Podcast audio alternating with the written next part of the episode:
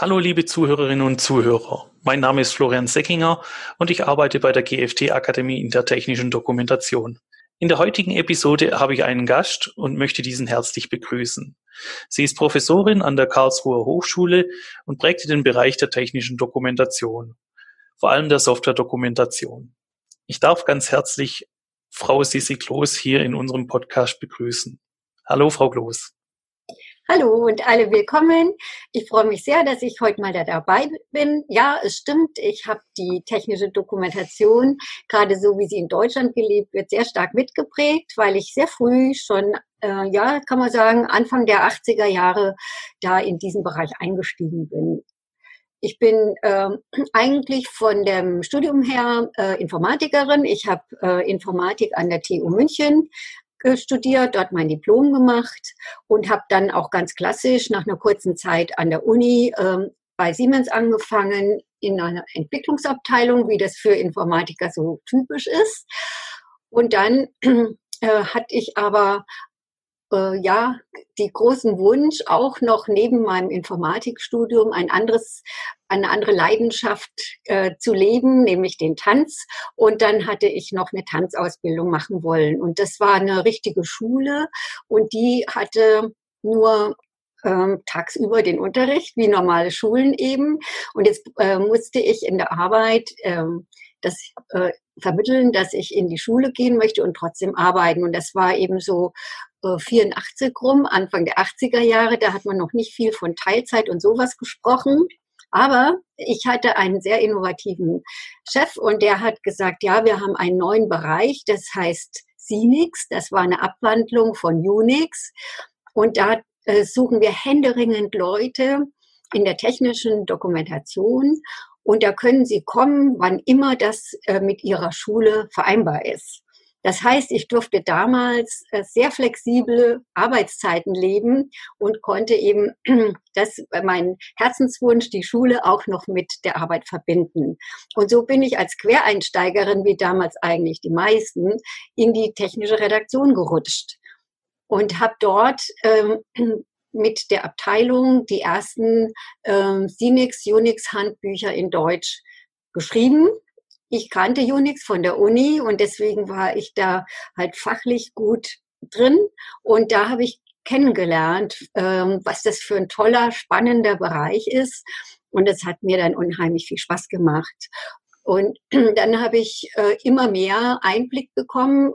Damals hatte auch äh, das Siemens als großes Unternehmen schon eigene Weiterbildungen für technische Redaktion. Wir haben so Sprach äh, verständlich schreiben Kurse bekommen.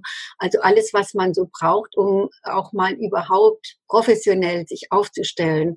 Und wie einige große Firmen damals hat ähm, es auch dort schon sehr gute Style Guides gegeben, Richtlinien, wie und was man machen sollte und sehr gute Prozesse.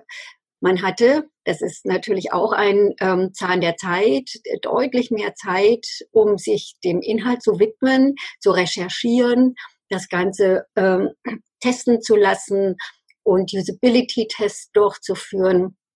Man hat damals so gerechnet, für eine DIN A4-Seite, das ist mal ganz schön vielleicht im Vergleich, hat man ungefähr äh, einen Tag bis sogar anderthalb Tage Zeit, äh, zur Erstellung gehabt. Das ist äh, für heutige ähm, für heutige Messungen also traummäßig.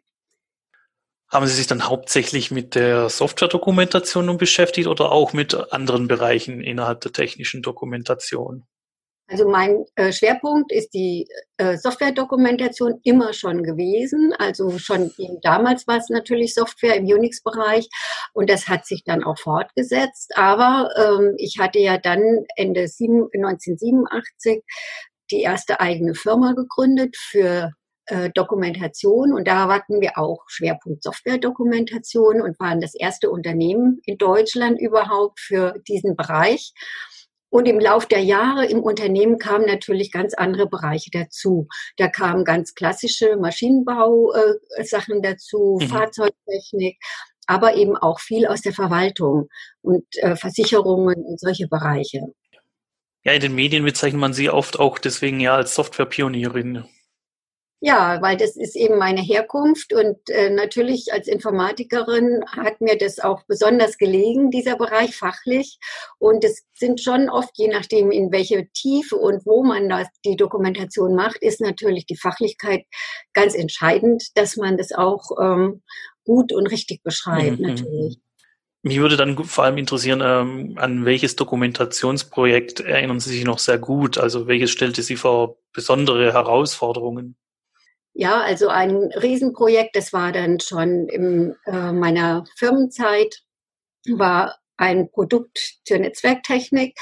Das war damals revolutionär, die Vernetzung von ähm, Rechnern.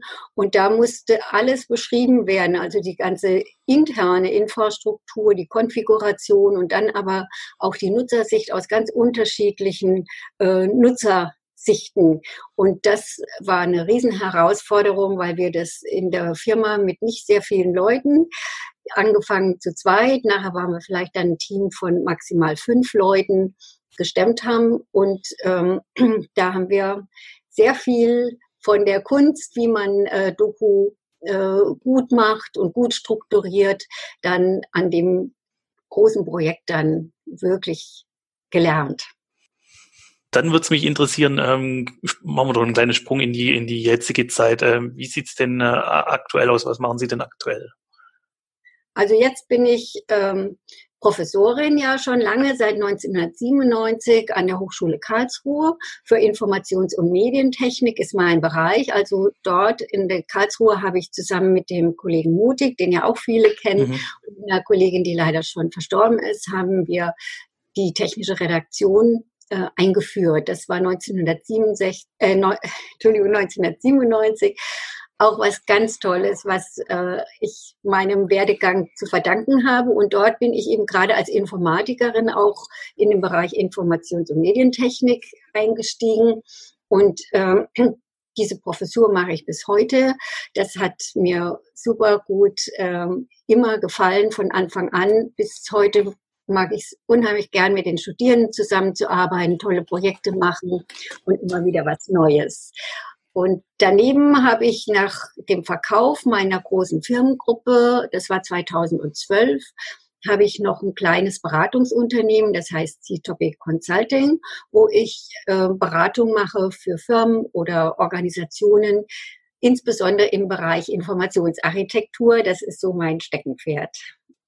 Sie können uns ein bisschen etwas über die Inhalte Ihres, Ihres Studiengangs erzählen. Ja, unser Studiengang ähm, ist eben ausgerichtet zur Ausbildung von ähm, technischen Redakteuren klassisch, aber hat seit vielen Jahren jetzt den Rahmen deutlich erweitert. Unsere Absolventinnen und Absolventen arbeiten in ganz unterschiedlichen Bereichen, oft im Marketing auch oder im journalistischen Bereich, in wissenschaftlichen Organisationen als Schnittstelle zwischen den äh, Wissenschaftlern und der Vermittlung für Leute, die nicht ganz so tief in den Fach drinstecken.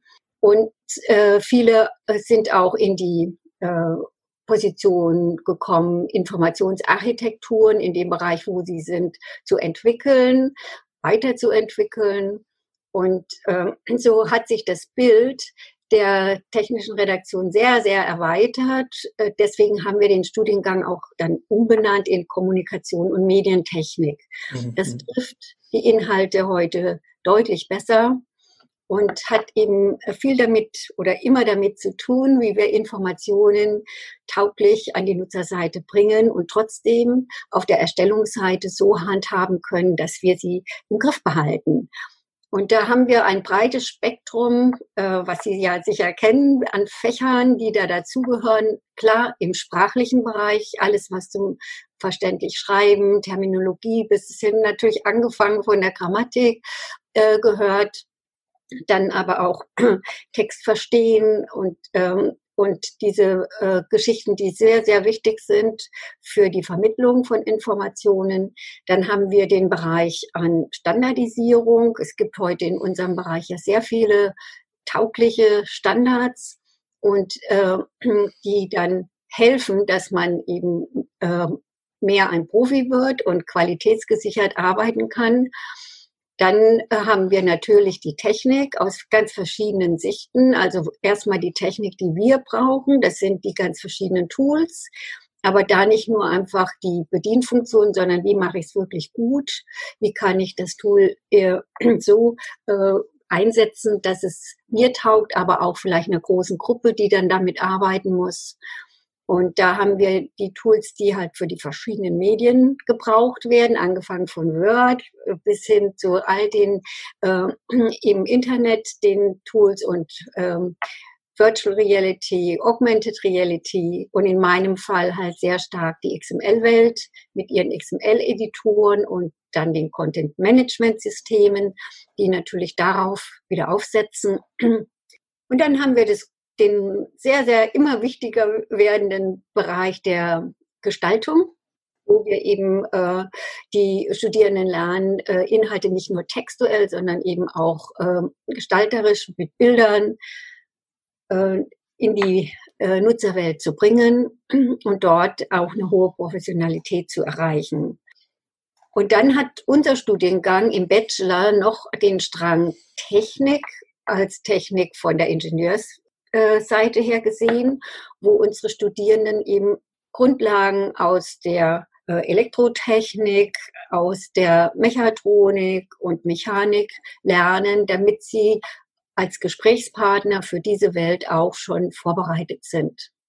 So ist mal ganz grob ein Rundumschlag durch unseren Studiengang.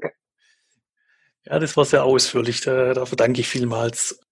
Wie ist es denn überhaupt in der aktuellen Lage, gerade in Zeiten von Corona? Ähm, wie gestaltet sich denn dort der Arbeitsalltag? Da findet wahrscheinlich Unterricht viel über irgendwelche Konferenztools, wie jetzt gerade beispielsweise Zoom oder ähnlichem statt. Oder wie ist es? Ja, also das hat uns ja alle so äh, völlig aus äh, freiem Himmel getroffen. Wir in der Hochschule waren zunächst da überhaupt nicht drauf gefasst, weil äh, an der Hochschule war es nach wie vor ein sehr stark Präsenzunterricht, also dass man sich im Unterricht in der in Vorlesung trifft und dann auch alles andere, die Besprechungen und alles einfach äh, vor Ort macht, zusammen mit den Studierenden. Und ähm, dann kam das Schlag auf Schlag, dass der Semesterbeginn äh, nicht stattfinden konnte, wie gewohnt. Das war, wäre bei uns der 16. März gewesen. Und dann hat man natürlich nach äh, Auswegen gesucht. Mhm. Äh, einige Kollegen und ich auch, wir kannten so ähm, Webmeeting und Web, äh, Webinare schon sehr lang aus unserer sonstigen Praxis. Das heißt, das war natürlich naheliegend, dass man gesagt hat, dann lasst es uns doch mal online versuchen. Und dann haben wir zum Beispiel bei uns jetzt im Studiengang das große Glück gehabt. Also finde ich wirklich, dass die Firma LogMeIn, die hat uns jetzt Lizenzen für GoToMeeting und GoToWebinar für drei Monate zur Verfügung gestellt, damit wir das alles jetzt ähm, online gestalten können. Und dann habe ich eigentlich die gleich angefangen, in der ersten Woche meinen Unterricht digital zu machen. Und das war eine Umstellung für uns alle. Also für mich natürlich, ich habe geübt bisschen vorher, aber dennoch ist er nicht gleich Profi. Hm. Und auch die Studis. Und dessen war es halt anfangs noch nicht alles so ganz glatt, aber mittlerweile muss ich sagen, läuft es sehr gut. Und dann habe ich es so gestaltet, dass wir die Vorlesungszeiten, die jetzt im Stundenplan eigentlich schon alles vorgeplant war, äh, einhalten im Wesentlichen und dort auch die Online-Webinare äh, stattfinden und dann drumherum äh, dann Meetings stattfinden. Also ich mache für die Vorlesung als Vorlesungsstil so ein Webinar. Das hat mehr Kontrolle über den Ablauf und über die Organisation. Und dann, wenn ich äh, in kleineren Gruppen was besprechen möchte oder präsentieren und sowas, dann machen wir das so als Meeting, als Webmeeting. Das ist interaktiver und da kommen die auch immer dazu sprechen, genau wie wir jetzt. Und ähm, das läuft also prima. Da haben wir uns alle jetzt dran gewöhnt und findet die Woche statt, wie sonst eigentlich auch. Natürlich fehlt an bestimmten Stellen schon der direkte Austausch. Zum Beispiel habe ich ähm, äh, in meinen Masterprojekten, da machen die äh, so wissenschaftliche Seminararbeit auch mit Präsentation. Da habe ich natürlich viel Literatur auch als Buch, die ich denen dann oft ähm, als zur Vorbereitung gebe. Jetzt können wir gar nicht die Bücher austauschen, ja, weil ich, weil wir uns ja gar nicht treffen. Jetzt müssen wir auf andere Ressourcen zurückgreifen. Nicht jedes Buch gibt's auch schon als äh, in irgendeiner digitalen Form. Das ist zum Beispiel ein Knackpunkt. Dann äh, gibt es natürlich Dinge, da muss man unterschreiben und dann auch noch das Original.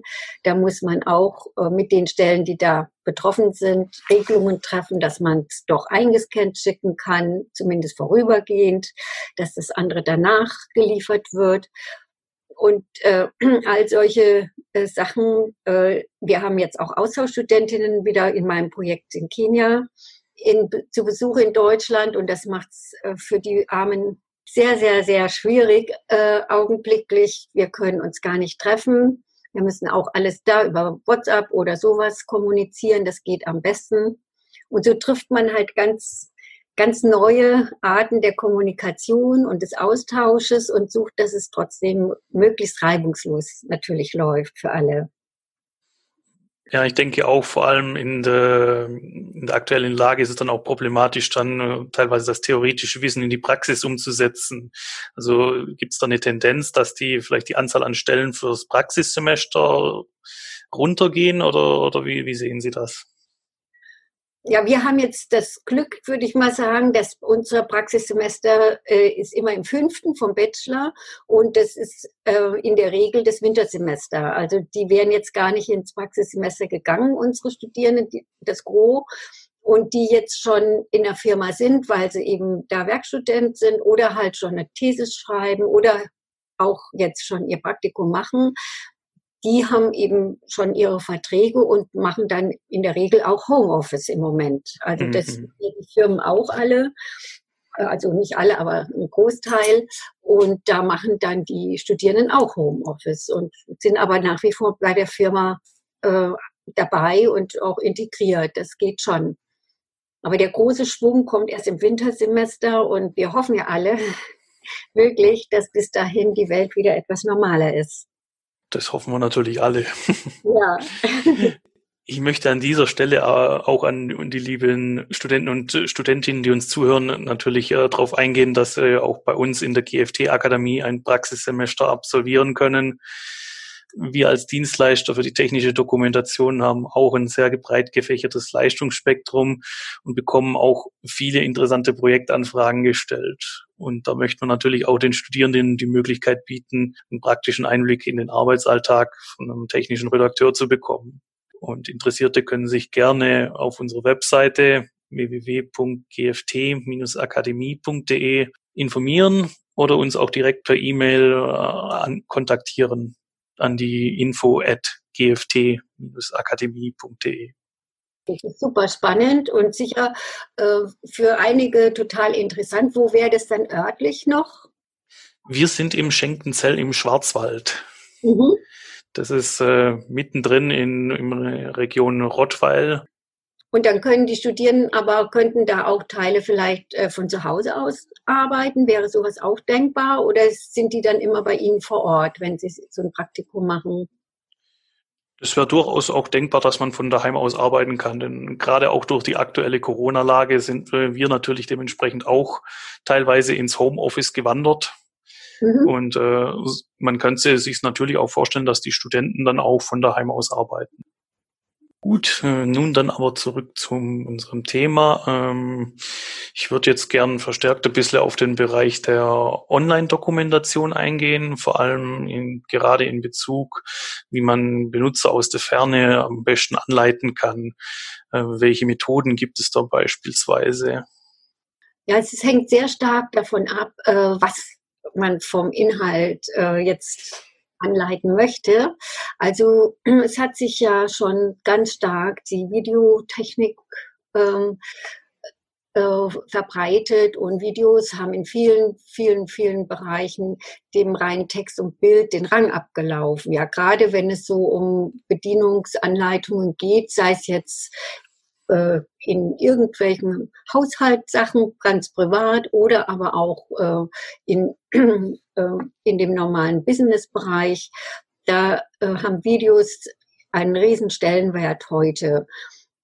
Und ähm, da ist es auch so, dass die meisten Leute dann lieber erstmal nach einem Video suchen, sei es über YouTube oder Google oder wie auch immer, weil sie da schneller vielleicht das erfassen können oder eher das zu ihrem eigenen Bedarf passt, weil da natürlich jetzt nicht nur immer die Ausgangsfirma beiträgt, solche Videos zu erstellen, sondern eben viel die Nutzer selber Videos reinstellen, die manchmal äh, für andere Nutzer tauglicher sind, weil sie eher so die Aufgabe darstellen, wie es der Nutzer sie jetzt gerade vor sich hat. In den Videos mhm. sieht man natürlich dann auch viel im Bereich Virtual Reality oder Augmented Reality. Da kommt natürlich auch vermehrt Sachen zum Einsatz. Ja, das ist natürlich aufwendiger und wird da aber auch äh, mehr und mehr gemacht. Aber der Aufwand jetzt für den Normalmensch ist für Virtual Reality und Augmented auch noch zu hoch. Also da ist der, von der Hochschule her und die Studis, die das gelernt haben, die können da schon sehr gut mit umgehen. Aber so äh, das so ein schnelles Video, wie man sonst von der Bedienung, wie äh, repariere ich jetzt mal meine Fahrradkette, äh, das macht man einfach ganz normal. Ja gut, man muss auch an den, ich denke jetzt mal, typischen Maschinenbenutzer bedenken, der hat nur selten dann gerade eine VR-Ausrüstung zur Hand. Genau. Da ist es dann wahrscheinlich wirklich eher, dass man im Fall von einer Mobil, von einer Online-Dokumentation dann eher Videos zum Einsatz kommen. Genau. Und dennoch, glaube ich, das wird auch bleiben bis zu einem gewissen Maß, aber dennoch ähm, ist nach wie vor auch eine textuelle Beschreibung oft gewünscht, weil man eben was genauer nachlesen will, weil man noch vielleicht äh, bestimmte Daten oder sonstige Details äh, aufnehmen will oder sogar, sagen wir mal, aufgeschlagen neben liegen haben möchte. Und das sind alles so Dinge, die sicher auch bleiben werden. Aber was man halt feststellen kann, dass in der Regel lieber kurze und sehr passende ähm, Infos gesucht werden und nicht die Bereitschaft da ist, länglich eine dicke Bedienungsanleitung durchzulesen von A bis Z. Und darauf müssen wir uns natürlich mehr und mehr umstellen. Noch dazu, wo ja permanent neue Medien dazukommen. Ja, es kann auch sein und es ist auch schon so, dass zum Beispiel ähm, sogar Podcasts, wie wir es jetzt gerade machen, dazu hergenommen werden, Informationen über Produkte, über Inhalte zu vermitteln, dass eben Chatbots mehr und mehr im Leben sind, digitale Assistenten und ähm, das darf man auch nicht vergessen, immer mehr äh, Informationen, die nicht vom Menschen geschrieben wurden, sondern irgendwie, man sagt so schön, äh, machine generated, also von mhm. Programmen generierte Inhalte darstellen. Und das alles ist ähm, eine riesen äh, Veränderung in unserem Bereich, wo wir uns natürlich darauf einstellen müssen. Die ganzen Veränderungen bringen natürlich auch viele Vor- und Nachteile. Ähm, was halten Sie gerade davon? Also Vorteile ist sicher, dass ähm, die Medienvielfalt da ist und damit äh, viel gezielter reagiert werden kann auf Nutzerbedarfe und dass wir auch äh, Techniken haben, da kommen wir ja vielleicht in unserer Serie noch drauf, wie die topicorientierte Strukturierung, die sich meiner äh, Meinung nach ideal dafür eignet, auf der Erstellungsseite flexibel auf solche Herausforderungen reagieren zu können. Und die äh, Vorteile sind auch, finde ich, äh, dass wir die Sichtweise etwas verändern. Also ganz klassisch von der Herkunft der technischen Kommunikation, so wie es angefangen hat, ist die ja in der Ingenieurswelt geboren worden. Und dann hat man diese Ingenieurssicht auch vertreten, auch in der technischen Kommunikation. Das heißt, ein äh, Transport von Fakten, die nach Ingenieursdenke bis heute doch noch teilweise als wahr und neutral gelten. Und nur eine Wahrheit gibt es. Und äh, heute aber hat sich das sehr stark geändert. Man weiß sehr wohl, dass es ähm, enorm viel Varianten gibt schon, wie und welche Daten überhaupt erfasst werden, wie Daten zueinander in Beziehung gesetzt werden, wer und wie diese Daten interpretiert werden. Das merken wir ja jetzt bei Corona ganz deutlich durch die sehr unterschiedlichen Darstellungen der gleichen angeblichen Fakten äh, kriegen wir unterschiedlichste Darstellungen und Sichten. Und die Kommunikation muss sich auf sowas einstellen, dass wir lernen, solche äh, unterschiedlichen Sichten wahrzunehmen, zu bewerten und dann aber auch zu schauen, dass wir immer die richtige Sicht hoffentlich darstellen.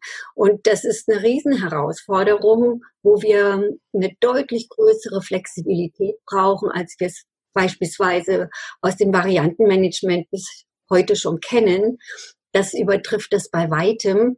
Und wir brauchen auch neue Qualitätsstandards. Was heißt korrekt? Was ist richtig? Was ist verständlich? Und ähm, Hinzu kommt, dass wir dann auch noch bewerten müssen, äh, nehmen wir eigens erstellten Inhalt oder nehmen wir äh, Inhalte, die von jemand anders generiert wurden. Und all solche Aspekte sind natürlich jetzt neu und eine große Herausforderung. Vielen Dank, Frau Kloß. Das war ein sehr interessantes und auch lehrreiches Gespräch. Äh, liebe Zuhörerinnen und Zuhörer, wir sind heute wieder an der Ende der heutigen Folge angekommen. Ich hoffe, auch Ihnen hat diese Folge so viel Spaß gemacht wie wir. Und äh, übrigens, es wird auch weitere Folgen mit Frau Kloß geben. Wir werden auch in der nächsten Folge ähm, mit ihrem, mit der Klassenkonzepttechnik von ihr weitermachen und dieses besprechen. Frau Kloß kann ja, könnte ja schon mal ein paar Punkte nennen, die wir dann, äh, dann besprechen werden. Ja, ich sag auch vielen Dank. Es hat mir sehr viel Spaß gemacht und ich bin gerne äh, noch mal nächstes Mal dabei. Bei der Klassenkonzepttechnik, da wird es darum gehen, wenn wir topicorientiert strukturieren, wie können wir das Ganze überhaupt angehen? Das ist ja doch immer noch was Ungewohntes und äh, vor allem auch im Griff behalten, wenn es immer, immer mehr an Informationen und dann natürlich auch an Topics gibt. Wunderbar. Liebe Zuhörer, sollten Sie Fragen haben, auch an Frau Kloß, können Sie sie gerne an uns senden. Wir werden sie dann in einer zukünftigen Folge beantworten. Ich bedanke mich bei Ihnen für das Zuhören und wünsche bis, äh, Ihnen bis zum nächsten Folge alles Gute. Bleiben Sie gesund. Auf ein baldiges Wiederhören und vielen Dank, Frau Kloß. Ja, tschüss. Ihnen auch herzlichen Dank und ebenfalls gute Gesundheit. Tschüss. Danke. Tschüss.